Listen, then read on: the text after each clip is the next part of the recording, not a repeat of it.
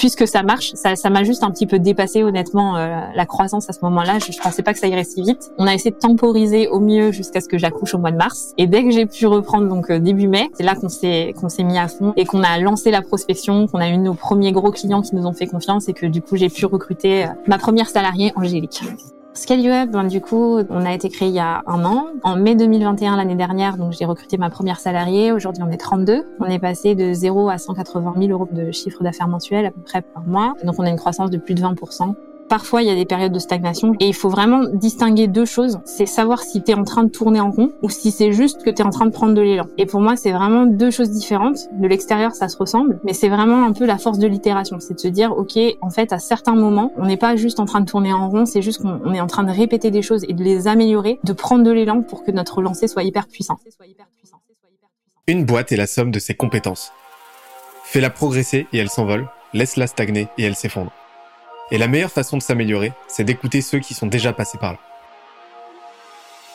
Les Jeunes Branches, c'est le podcast des entrepreneurs pour les entrepreneurs. Des entrepreneurs chez qui tout va vite, tout va loin, tout va fort. Et des entrepreneurs en quête d'humain, de croissance et de nouveauté. Au programme, des réussites, des échecs, des méthodes et surtout des tonnes d'apprentissages à appliquer le jour même sur ton projet.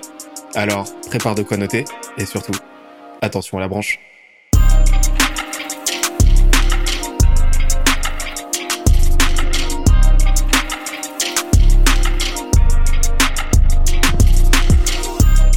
Cette semaine, je reçois Emmanuel Van de Petery, CEO de Scale You Up, l'agence spécialiste du recrutement pour start-up en hypercroissance.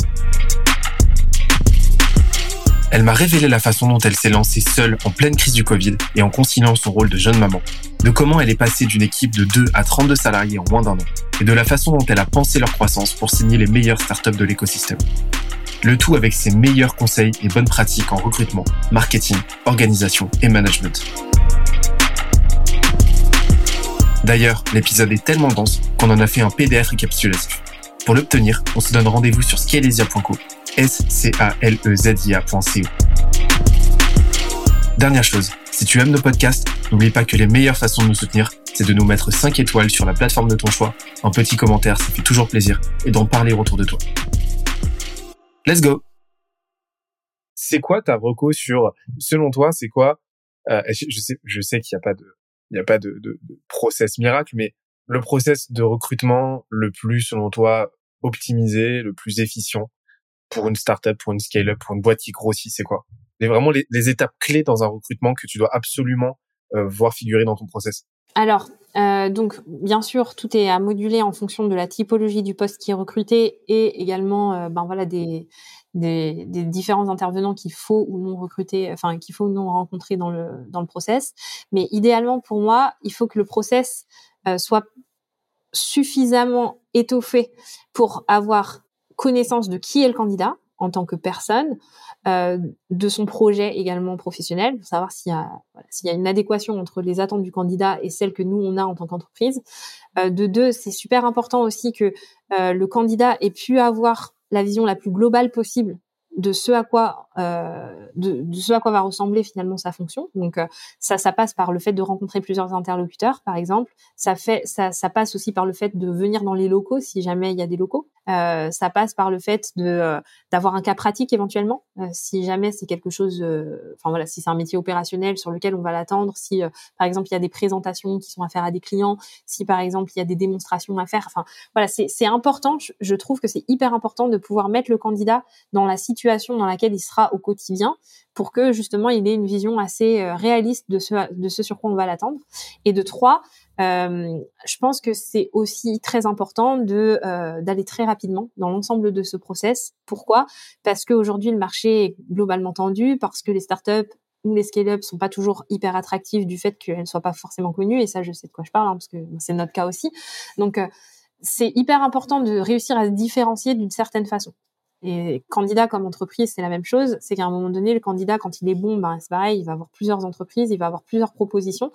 Et euh, en fait, il faut que tu l'aies, que aies réussi à le marquer par quelque chose. Et en fait, le plus simple pour marquer un candidat aujourd'hui, c'est quand même de le marquer d'une part par euh, ta gentillesse, ta sympathie, et de deux, euh, de le marquer aussi par la réactivité que tu mets dans ton process et dans l'intentionnalité que tu as à lui faire un feedback, à lui donner de la valeur ajoutée.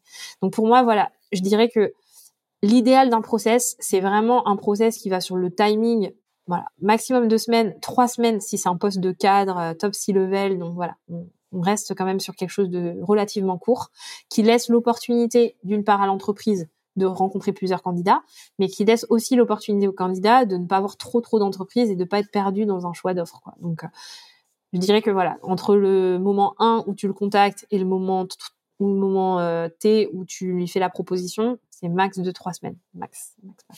On, retrouve une logique vraiment très sales en fait. Hein. Ouais. C'est-à-dire que euh, le, bon recrutement, c'est un recrutement qui appréhende, qui instaure en fait une, un, modèle relationnel similaire à celui qu'on va retrouver entre euh, un, une, une boîte et son prospect, son futur client. Exactement. De toute façon, honnêtement, le recrutement, c'est le sales, mais euh, dix ans plus tard. Donc, euh, c'est toujours un petit peu ça. Ça se retrouve dans les méthodos, ça se retrouve dans, dans les outils, ça se retrouve... Enfin, voilà, la HR Tech, t'as qu'à prendre ce qui a été fait il y a dix ans en sales, et puis tu vois ce qui va sortir, grosso modo. J'exagère, mais c'est un peu ça. C'est, vraiment une logique, ouais. Mais, du coup, tu fais... Mais du coup, tu fais... Euh, t'es dans une... Enfin, t'es, recruteur, tu fais aujourd'hui ce qui se fait aujourd'hui en, en vente, et t'as dix ans d'avance, quoi. Ouais, exactement. Excellent, ça. J'espère que l'épisode t'a plu autant que ça nous a plu de l'enregistrer et de le produire. En attendant le prochain épisode, on se donne rendez-vous sur scalesia.co, s c a l e z i a.co où tu découvriras des cours, des vidéos et des lives en libre accès pour t'aider à faire décoller ta boîte comme jamais. On se dit à très vite. Bye bye.